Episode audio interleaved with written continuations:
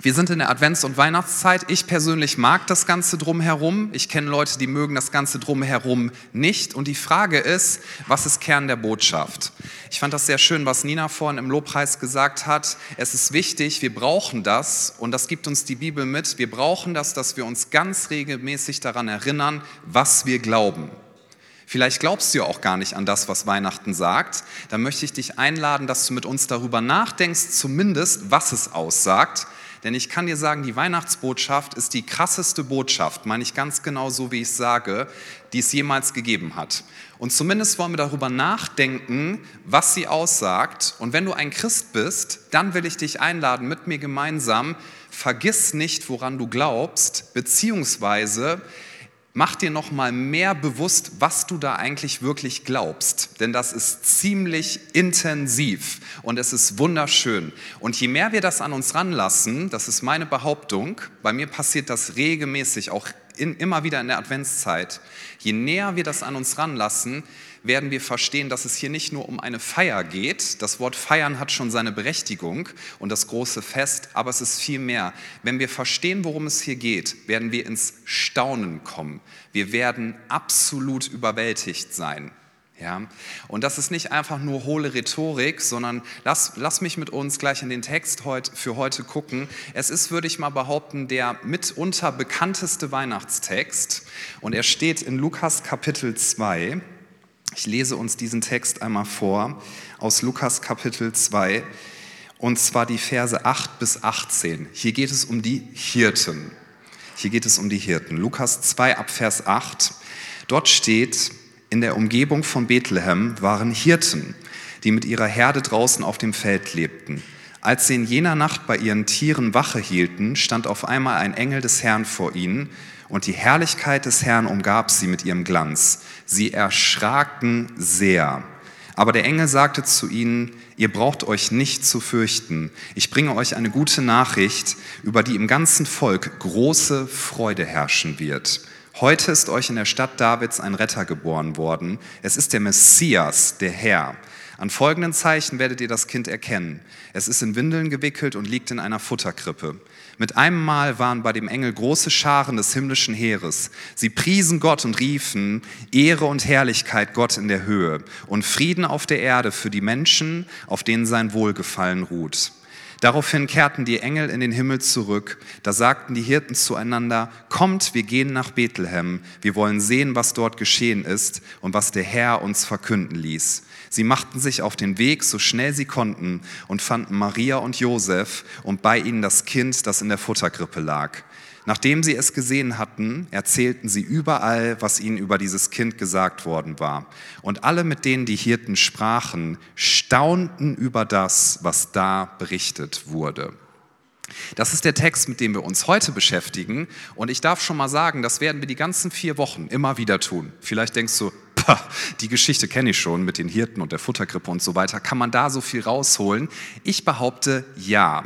Ich behaupte, je tiefer man versteht, was hier passiert ist, desto mehr wird man ergriffen sein in seinem Herzen. Ich möchte dir sagen, schon vorankündigend, wenn du an dich ranlässt, was in diesem Text steht und an dich ranlässt, dass es wirklich stimmen könnte. Denn ehrlich, wenn wir es uns vor Augen führen, es ist fast zu gut, um wahr zu sein. Wenn du das an dich ranlässt, dann wird diese Weihnachtszeit für dich eine ganz besondere werden. Das kann ich dir versprechen. Und zwar nicht auf eine oberflächliche Art und Weise, sondern auf eine sehr tiefe Art und Weise. Schauen wir uns einmal an, was hier passiert. Und wenn wir es uns anschauen, und das ist der Kerngedanke für auch die nächsten Sonntage, gebe ich dir mit, geben wir dir mit, behalte es nicht für dich. Das ist der Titel der heutigen Predigt, behalte es nicht für dich. Führ dir vor Augen, an was du wirklich glaubst und dann behalte es nicht für dich. Aber damit wir es nicht für uns behalten und damit wir sagen, diese Botschaft muss jeder hören, ist es, glaube ich, wichtig, dass wir an uns ranlassen, was ist da eigentlich passiert.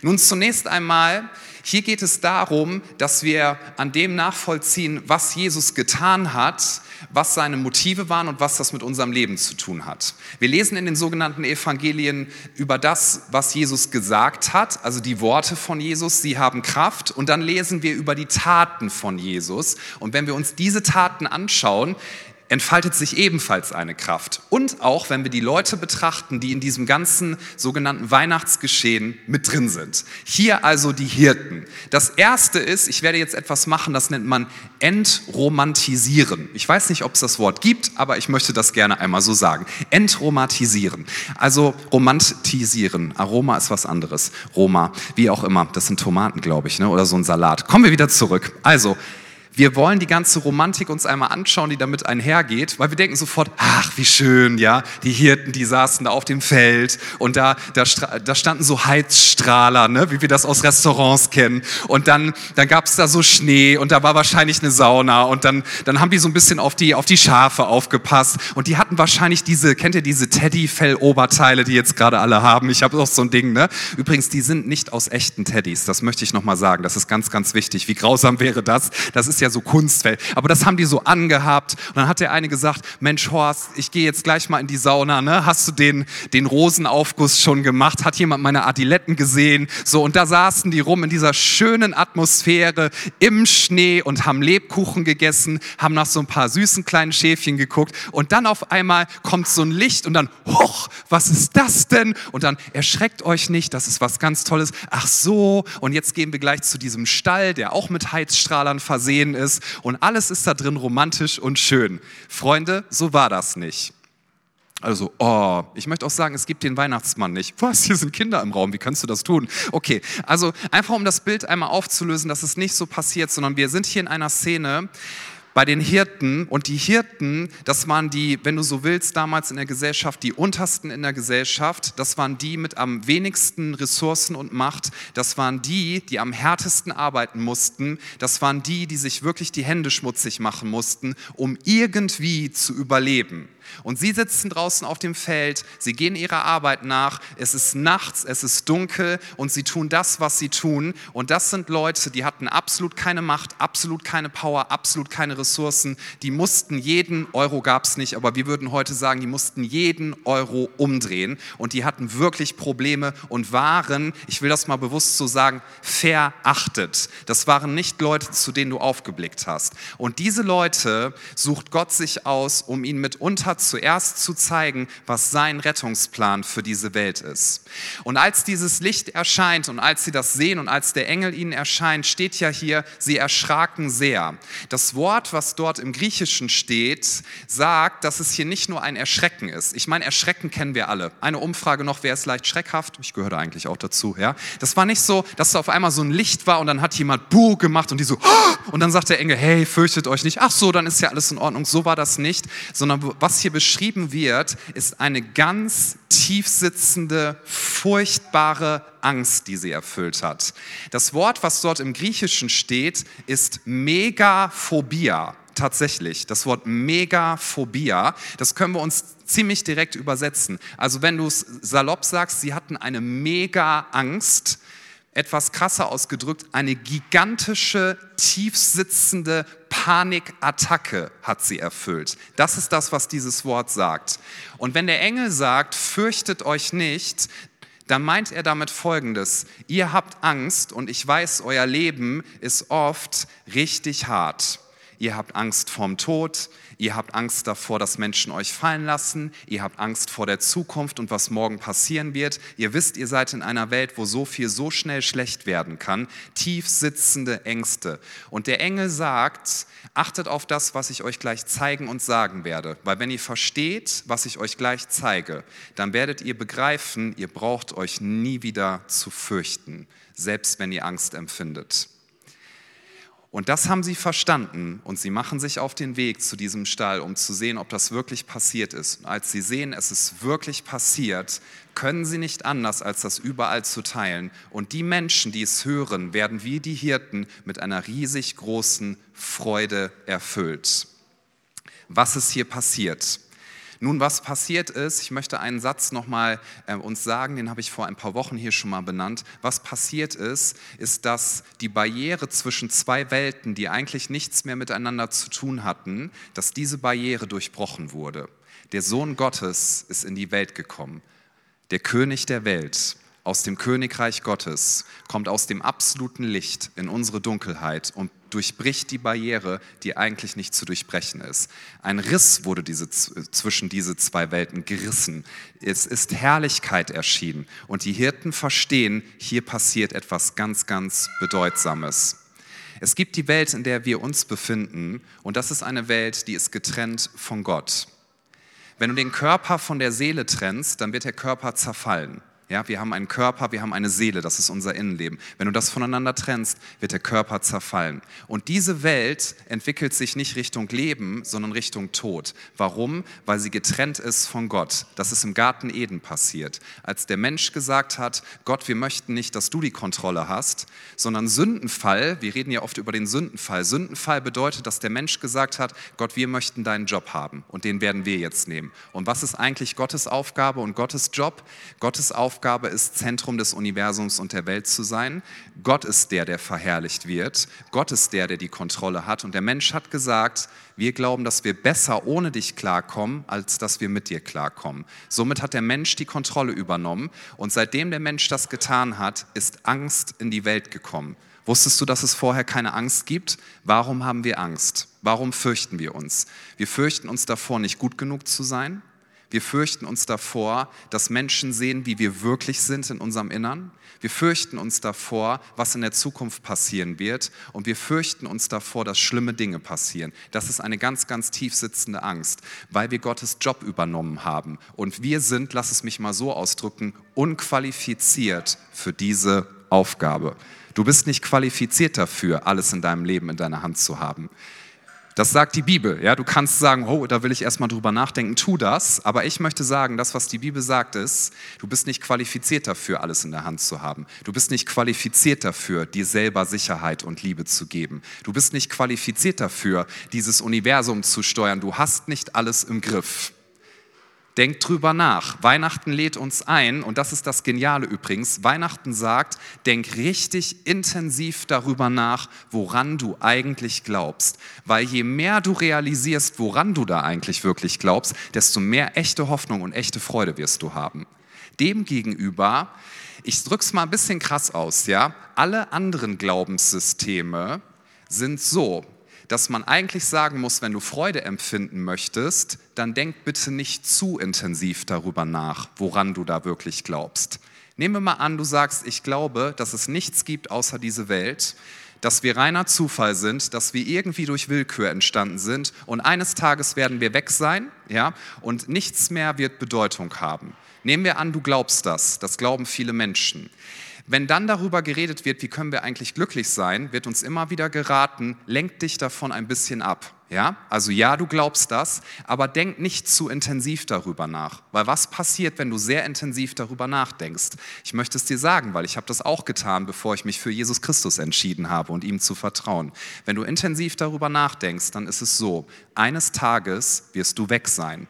Nichts von dem hier wird eine Bedeutung haben. Jede Umarmung, alles, was du an Liebe einem anderen Menschen gibst, ist nichts weiter als irgendwelche biochemischen Reaktionen in deinem Körper. Wenn du ein Kind umarmst, wenn du jemandem einen Kuss gibst, wenn dir jemand sagt, ich mag dich und liebe dich, es wird irgendwann weg sein. Nichts davon wird eine Bedeutung haben. Du wirst einfach bedeutungslos werden.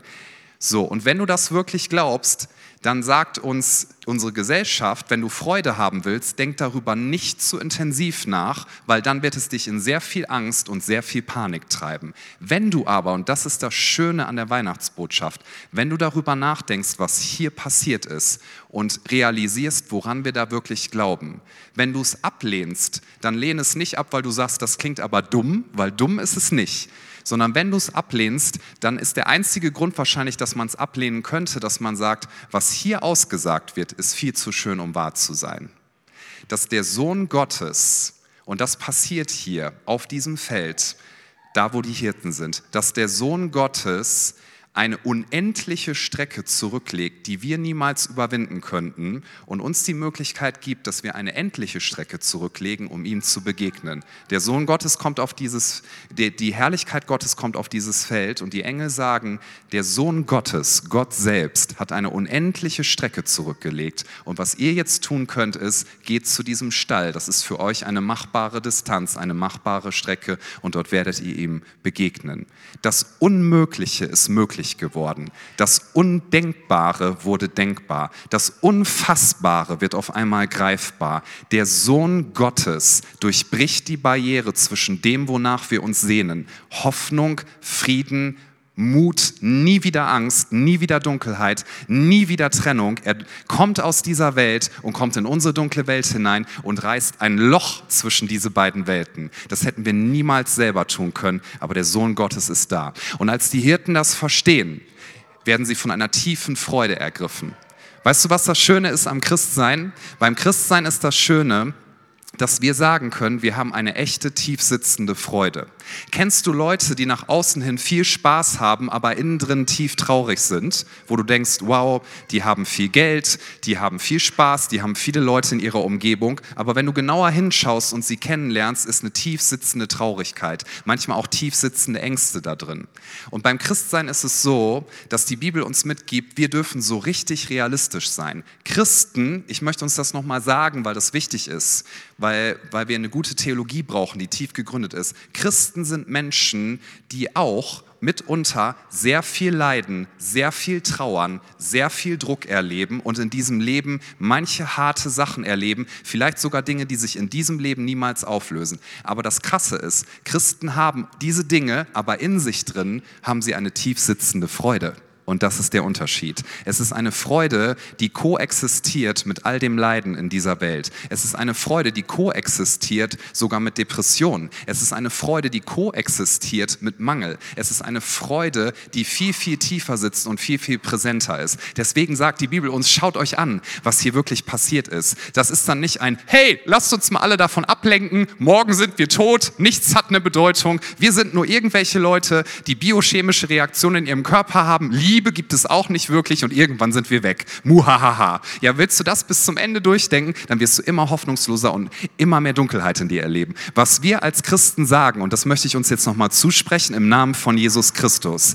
Jesus Christus, der Sohn Gottes, ist in diese Welt gekommen, der Fürst des Friedens, die personifizierte Hoffnung, unsere Freude. Er hat den Tod getötet und auf ganzer Linie besiegt. Und wir, wenn wir darüber nachdenken, dürfen etwas verstehen. Du bist für die Ewigkeit geschaffen. König Jesus Christus sitzt auf dem Thron und er wird alles gut machen. Jede Träne wird abgewischt werden, jede Ungerechtigkeit wird ausgelöscht werden. Alles wird gut. Und je mehr wir das verstehen, werden wir begreifen, dass es zwar immer noch viele Dinge gibt, die richtig schlimm sind und dass es auf dieser Welt immer noch Unfrieden Frieden gibt, aber der Frieden wird sich durchsetzen und seine gute Königsherrschaft wird kein Ende haben. Und je härter und intensiver wir darüber nachdenken und was das für Auswirkungen hat, desto mehr wird uns Hoffnung erfüllen, selbst wenn Dinge nicht gut sind. Je mehr du wirklich glaubst, darf ich dich das fragen und mich auch heute Morgen, je mehr du wirklich glaubst, dass es eine Ewigkeit gibt und dass du ewig leben wirst, weil Jesus den Tod besiegt hat, desto weniger wirst du dir Sorgen machen, selbst wenn du Sorgen empfindest, weil du denkst, ich werde ewig leben. Was kann mir schon passieren? Ich werde bei Jesus sein. Ja, man könnte dir alles wegnehmen. Du kannst in deiner Karriere scheitern. Du kannst erleben, wie Beziehungen zerbrechen. Du kannst erleben, wie du ganz, ganz viel mit innerer Dunkelheit zu kämpfen hast. Aber du weißt, am Ende wird die Sache von Jesus erfolgreich gewesen sein und ich bin in seiner Hand und niemand kann mich aus seiner Hand reißen. Ich möchte uns fragen, auch als Christen, denken wir, naja, ich weiß, dass das stimmt, aber jetzt kommt schon. Also so wirklich, wirklich, was sagt dir deine Seele? Ich möchte dich einladen, denke richtig intensiv, richtig hart sozusagen, ganz, ganz dolle darüber nach. Jesus, der Sohn Gottes, ist in die Welt gekommen. Das ist nichts Primitives und Schwaches, so nach dem Motto, was für ein Gott ist das denn, der ein Baby wird und in diese schwache Welt kommt? Ja, was soll das für ein Gott sein? Stell dir mal kurz vor, vor, jemand, der so richtig erfolgreich ist nach außen, Geschäftsmann, Geschäftsfrau. Und du siehst eine Person, wo du denkst, wow, ganz viel Erfolg, ganz viel Geld, High Society. Und du beobachtest diese Person und neben dieser Person ist ein Kind, ja, dieses Kind gehört zu dieser Person und das Kind sagt, kannst du mit mir spielen? So, wenn du dann siehst, wie dieser, sagen wir mal, erfolgreiche Geschäftsmann sich runterbeugt, um mit dem Kind zu spielen, vielleicht das Kind sogar hochnimmt, das Kind kotzt ihm den Anzug voll, was auch immer, würdest du denken, was ist das denn für ein Schwachmat? Der hat ja sein Leben nicht im Griff, wie kann man sich so herablassen? Das würdest du nicht denken, oder? Also ich würde denken, jemand, der sich so fürsorglich um sein Kind kümmert und, und auch den ganzen Schmodder wegwischt und mit dem Kind spielt und dem Kind Aufmerksamkeit gibt, das ist wahre Größe. Ich würde das im Vergleich setzen zu dem, was dieser Mensch an Macht und Ressourcen hat, würde sagen, das ist wahre Größe. Ja. Demgegenüber, wenn dieser Geschäftsmann sagen würde, auf dein Niveau begebe ich mich nicht herab und wenn du hier rumkotzt, das musst du schon selber irgendwie wegwischen, du würdest denken, wie arrogant ist der denn, oder? Es wäre keine wahre Größe. Gott ist so groß, Jesus ist so groß, er hat alle Schönheit in sich, er ist so groß, dass er in unsere absolute Dunkelheit hinabkommen konnte und dass er sich ganz, ganz klein gemacht hat. Der Allmächtige wird machtlos freiwillig als ein schwaches Kind. Der, der alle Kraft hat, wird absolut schwach. Warum? Um dir die ganze Schönheit zu zeigen von dem, wer er ist. Jesus Christus sagt dir, und das möchte ich dir mitgeben an diesem Tag, ich bin bereit, jeden Weg zu gehen. Ich bin bereit, eine unendliche Strecke zurückzulegen, damit du mit mir in Kontakt sein kannst. Ich möchte mit uns einmal drüber nachdenken, dass wir Menschen ja Geschichten lieben. Ja, in welcher Form auch immer. Vielleicht liest du gerne, hörst gerne Audiosachen, guckst dir gerne Filme, Serien an, was auch immer. Ich mache doch noch eine Umfrage. Wer zum Beispiel sagt, ich mag gerne so Thriller und so Crime-Sachen, das sind yeah, cool. Wer sagt, ich mag ganz gerne so Reality-Sendungen und, und ja komm, traut euch, so wo man so, ja, das ist Richtige. Und jetzt, jetzt bitte ganz, ganz ehrlich sein, wer sagt, hey, ich bin derjenige, wenn ich einen, so einen Filmeabend mache, ich habe immer drei Taschentuchboxen da, weil ich liebe romantische Filme, ja, und ich gucke das ganz, ganz gerne, das ist richtig schön. Kommt mit, traut euch, ja, das, das ist gut, ja. So die ganze, euer Taschentuchverbrauch ist sehr, sehr hoch und, und du guckst dir das gerne an. So was uns Menschen fasziniert, sind unterschiedliche Geschichten. Wir lieben Geschichten, wo Menschen durch die Zeit reisen können, wo Zeit keine Barriere für sie ist. Wir lieben Geschichten, wo Menschen sehr stark sind, wo sie Helden sind, wo sie die Welt retten. Wir lieben das. Wir lieben Geschichten, wo am Ende das Gute gewinnt ja, und das Böse besiegt wird. Und wir lieben Geschichten, wo am Ende die Liebe siegt, wo nach dem ganzen Drama am Ende steht, die Liebe hat gewonnen. Das ist das, was wir lieben. Und dann werden wir aber innerlich immer wieder in diesen Zustand versetzt, dass wir sagen, naja, es kann nicht wirklich wahr sein. Tolkien, ein ähm, Autor, hat gesagt, wir Menschen, wir lieben diese Geschichten, weil sie uns eine Ahnung davon geben, dass es eben diese Welt gibt, nach der wir uns alle sehen, aber wo wir genau wissen, diese Welt hier, in der wir sind, gibt das absolut nicht her. Am Ende steht der Tod, am Ende steht Zerfall, am Ende steht Trennung, am Ende steht Schmerz. Diese Welt kommt nicht mehr zusammen, sondern sie fällt auseinander.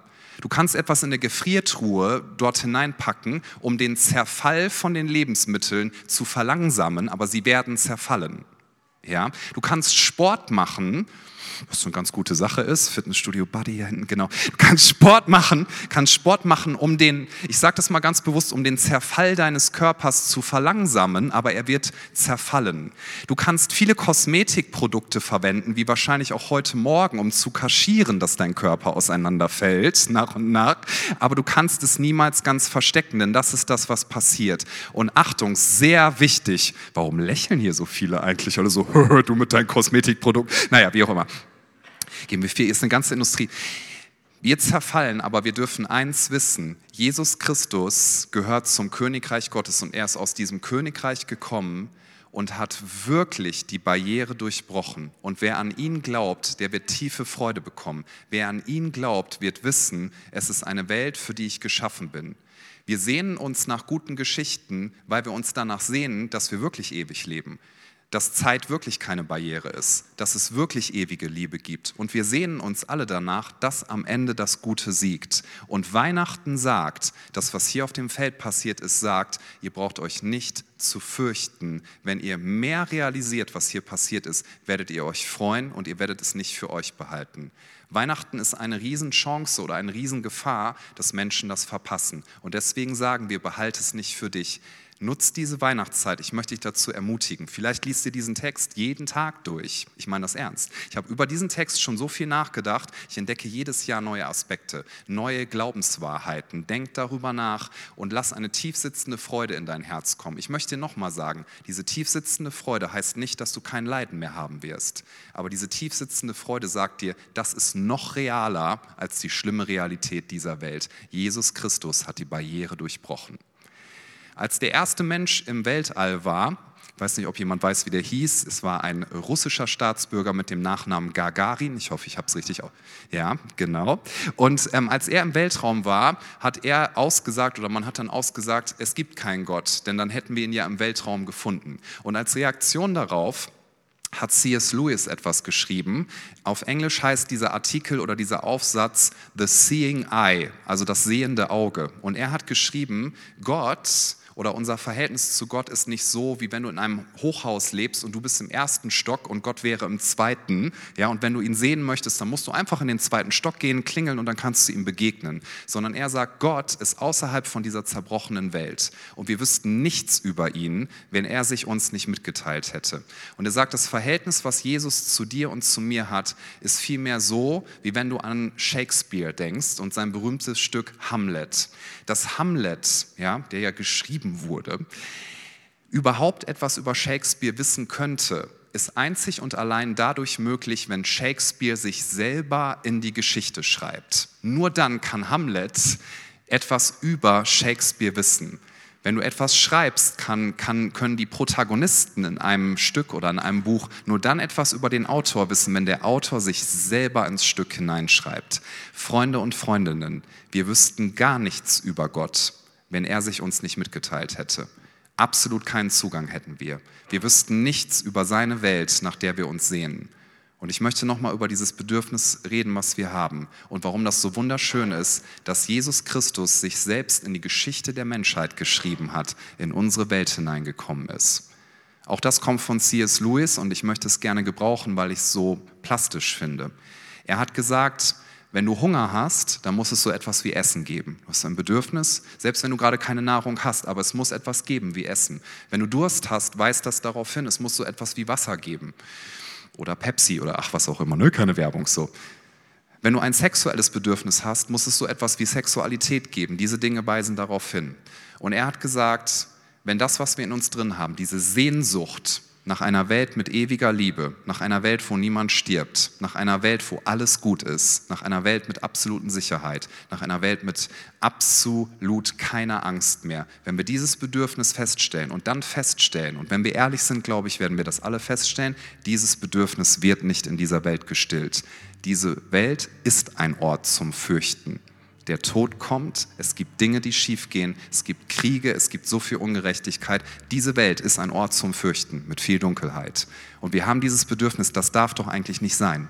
Es darf doch nicht sein, dass so viel Ungerechtigkeit da ist. Es darf doch nicht sein, dass all das passiert. Und wenn du das merkst, sagt C.S. Lewis, dann ist es ein Hinweis darauf, dass es eine Welt geben muss, wo dieses Bedürfnis gestillt wird. Und diese Welt nennt sich das Königreich Gottes. Das Königreich, was Jesus auf diese Erde gebracht hat. Es ist noch nicht vollkommen entfaltet, aber er hat die Mauer, die Barriere durchbrochen. Er hat sich selbst in unsere Geschichte geschrieben, damit wir ihn kennenlernen können. Und je mehr wir das verstehen, desto mehr tiefe Freude wird uns erfüllen. Ich möchte nochmal dieses Verhältnis sagen. Nicht, dass du nach außen hin ganz viel toll hast und dich dann freust, weil du dich so viel ablenkst von der eigentlichen Realität, aber in dir drin hast du eine tiefe Traurigkeit, sondern umgekehrt. Vielleicht hast du manchmal Angstgefühle, vielleicht hast du sogar manchmal Panik, vielleicht hast du sogar manchmal viel Traurigkeit, aber viel, viel tiefer sitzt eine große Freude. Denn je mehr du realisierst, was es bedeutet, was Jesus hier getan hat und was du in ihm hast, weißt du Folgendes. Ich habe ein ewiges himmlisches Zuhause. Ich bin unsterblich Mir ist vergeben, nicht aus eigener Kraft, sondern weil ich ihn angenommen habe. Ich habe Hoffnung, ich habe Freude und ich möchte dir sagen, du brauchst keine Angst mehr haben. Wir werden sie regelmäßig empfinden, manche von uns sogar sehr, sehr doll, aber du darfst wissen, im Endeffekt ist alles gut, du brauchst dich nicht zu fürchten. Nur noch ein Gedanke, warum hatten die Hirten so eine Angst? Ja, wenn doch die Herrlichkeit Gottes kommt, warum hatten die Hirten so eine Angst? Nun, ich möchte noch mal über dieses Kompetenzwort reden.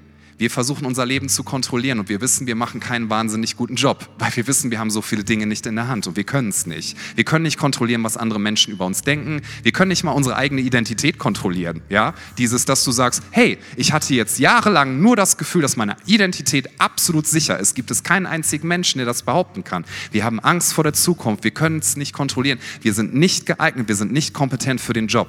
Ich meine, stell dir mal vor, du würdest heute irgendwo da draußen in Elberfeld dich als Polizist ausgeben. Bitte mach's nicht und wenn du es machst, erzähl niemandem, dass du aus der Credo-Kirche kommst. Ja? Also du würdest dich als Polizist ausgeben und würdest versuchen, den Verkehr zu regeln und Ausweise zu kontrollieren und so. Ich, ich wäre ziemlich nervös. Warum? Ich bin kein Polizist. Yes, so, ich bin kein Polizist. Noch nervöser würde ich werden, Achtung, wenn ein echter Polizist kommt. Warum? Weil ich in seiner Gegenwart verstehen werde, dass ich nicht qualifiziert bin für diesen Job. Oder stell dir vor, du bist aus einer, auf einer Party und gibst dich aus als ein sehr belesener Raketenwissenschaftler oder so und du hast keine Ahnung, aber die Leute glauben dir das. Du wärst die ganze Zeit nervös. Wann kommt raus, dass ich nur so tue? Wann kommt raus, dass ich nur so tue? Stell dir vor, auf einmal kriegst du mit, hey, da drüben ist jemand, der ist Raketenwissenschaftler, ja, und der stellt sich neben dich. Du würdest sofort nervös werden. Warum? Weil du weißt, hier ist eine absolut qualifizierte Person und ich habe keine Ahnung von dem.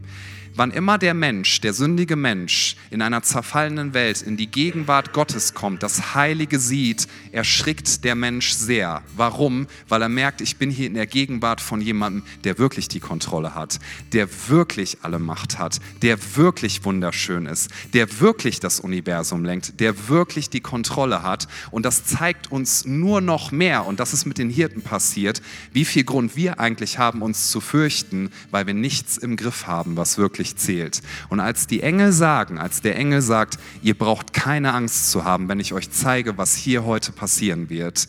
Der Retter ist geboren. In diesem Moment erfüllt sie ein tiefer Frieden, eine tiefe Freude, weil sie verstehen, es gibt wirklich keinen Grund mehr Angst zu haben. Ich lade uns ein, dass wir gemeinsam aufstehen.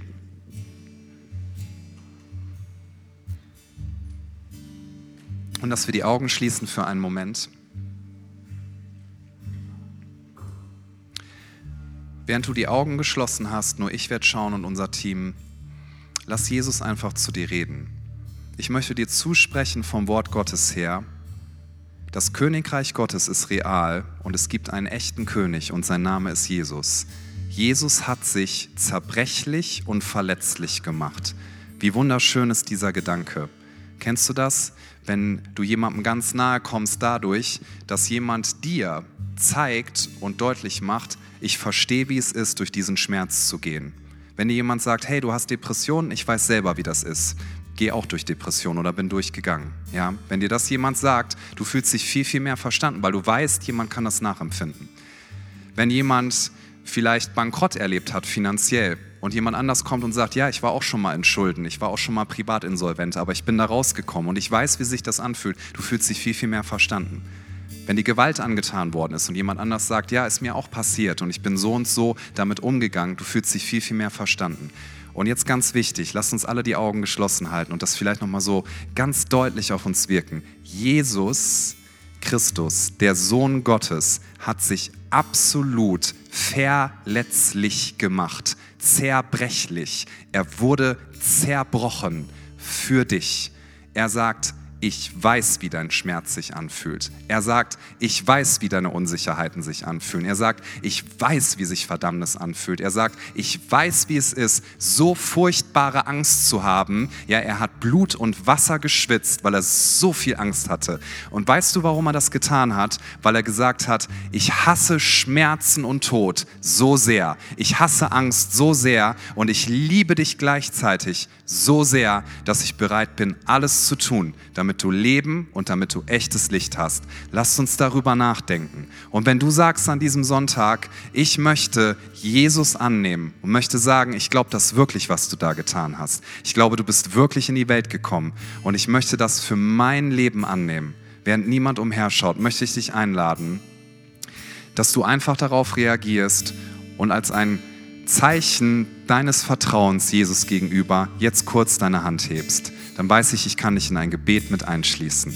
Wer sagt, Jesus Christus, ich nehme dich an? Dankeschön. Gibt es noch jemanden? Dankeschön. Wer sagt noch, Jesus Christus, hier bin ich? Dankeschön. Noch jemand, der sagt, das ist meine Entscheidung an diesem Sonntag. Ich möchte Jesus vertrauen mit meinem ganzen Leben, dass er gut ist und dass das, was er getan hat, wirklich stimmt. Dankeschön.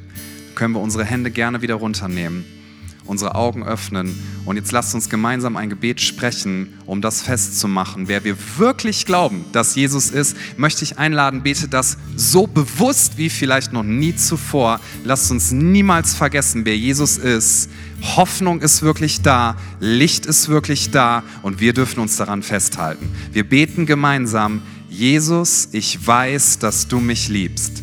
Es gibt nichts, was ich tun könnte, damit du mich mehr liebst und durch nichts, was ich tue, würdest du mich weniger lieben. Du bist für mich gestorben und auferstanden. Ich glaube an dich. Du bist mein Gott, mein Retter und mein Herr. Bitte schenke mir die Vergebung meiner Schuld. Ich möchte als dein Kind leben und du sollst mein ganzes Leben bestimmen. Ich danke dir, dass ich durch dich wirklich frei bin und ein Leben in Ewigkeit habe. Amen. Lasst uns noch mal feiern, einen Applaus geben. Einmal auch für die Leute, die sich entschieden haben an diesem Adventssonntag. Ich möchte uns ermutigen, dass wir Jesus feiern, dass wir das bestaunen, was er getan hat, dass wir es nicht für uns behalten. Weißt du, wenn du Leute einlädst in dieser Weihnachtszeit, du hilfst ihnen damit, dass sie sich einen Moment nehmen in einem Gottesdienst und sich fokussieren auf das, was Jesus getan hat. Lasst uns einladen, ich wollte gerade sagen, bis der Arzt kommt, ja? Warum? Weil wir die beste Botschaft überhaupt haben und weil wir es selber glauben. Lass es an dich ran Vergiss es niemals und denk richtig intensiv darüber nach, woran du da wirklich glaubst. Wir werden jetzt in der Zeit, wo wir Lobpreis machen, das Abendmahl nehmen. Hier und dort hinten ist das aufgebaut und ich möchte uns einmal mitgeben, worum es beim Abendmahl geht und warum wir es feiern. Das Abendmahl erinnert uns daran, was Jesus getan hat. Als Jesus gekommen ist, das ist das, was wir an Weihnachten feiern, und ich habe es gerade schon gesagt, hat er sich verletzlich gemacht und zerbrechlich. Und er wurde zerbrochen, er wurde verletzt, er wurde getötet, damit du das niemals erleben musst, ewig von Gott getrennt zu sein, damit du versöhnt sein kannst mit Gott. Frieden auf Erden bedeutet bei den Menschen seines Wohlgefallens, dass wir Frieden mit Gott finden. Versöhnung mit Gott und dass wir wissen, alles ist in Ordnung. Und im Abendmahl feiern wir als stärkste Erinnerung, die wir als Christen bekommen haben, wenn wir das Brot nehmen. Der Körper von Jesus wurde geschlagen, er wurde zerbrochen, er wurde getötet für dich und für mich, damit wir nicht der Verdammnispreis gegeben sind, damit wir Hoffnung haben. Und sein Blut wurde vergossen und in seinem Blut ist Erlösung, sagt die Bibel. Das heißt, du bist befreit von Schuld, wenn du an ihn glaubst. Seine ganze Gerechtigkeit wird dir zugesprochen und er hat deine ganze Sünde auf sich genommen. Selbst wenn du dich verdammt fühlst an diesem Sonntag, wenn du in Christus bist, dann bist du es nicht. Und im Abendmahl darfst du das mit uns feiern. Und wir wollen dich einladen, wenn du daran glaubst, dann lass es nicht an dir vorübergehen, wie die Bibel sagt, sondern geh gleich während der Lobpreiszeit zu einem dieser Tische und nimm das Abendmahl. Wenn du magst, nimm es dort gerne bewusst mit Leuten. Gib ihnen Brot, gib ihnen mit, ja, diesen Saft und sag, Jesus Christus ist für dich gestorben und auferstanden. Er hat sein Leben für dich gegeben. Wenn du sagst, für mich ist es gerade besser, wenn ich das am Platz für mich selber einnehme, darfst du das tun. Aber ich möchte uns ermutigen, lasst uns das Abendmahl und diesen ersten Advent feiern. Die Hoffnung der Welt ist zu uns gekommen. Gott ist mit uns. Und Jesus, wir preisen dich, wir geben dir die Ehre, wir erheben dich. Was für eine Gnade, was für eine Freude Freude, was für ein Retter. Danke, dass du die Barriere durchbrochen hast und dass wir wissen dürfen, wir haben ewigen Frieden in dir, wir haben Versöhnung und wir dürfen eine tiefsitzende Freude haben und niemand wird diese Freude von uns nehmen. Jesus, wir lieben dich so sehr und wir wollen dich anbeten mit unseren Liedern, wir wollen dich anbeten als den König der Welt und wir wollen dich anbeten auch dadurch, dass wir dir Danke sagen, indem wir jetzt das Abendmahl nehmen und uns daran erinnern, was wirklich zählt. Lasst uns in die Lobpreiszeit gehen und geht jetzt gerne direkt zum Abendmahl und lasst uns eine intensive Zeit miteinander haben.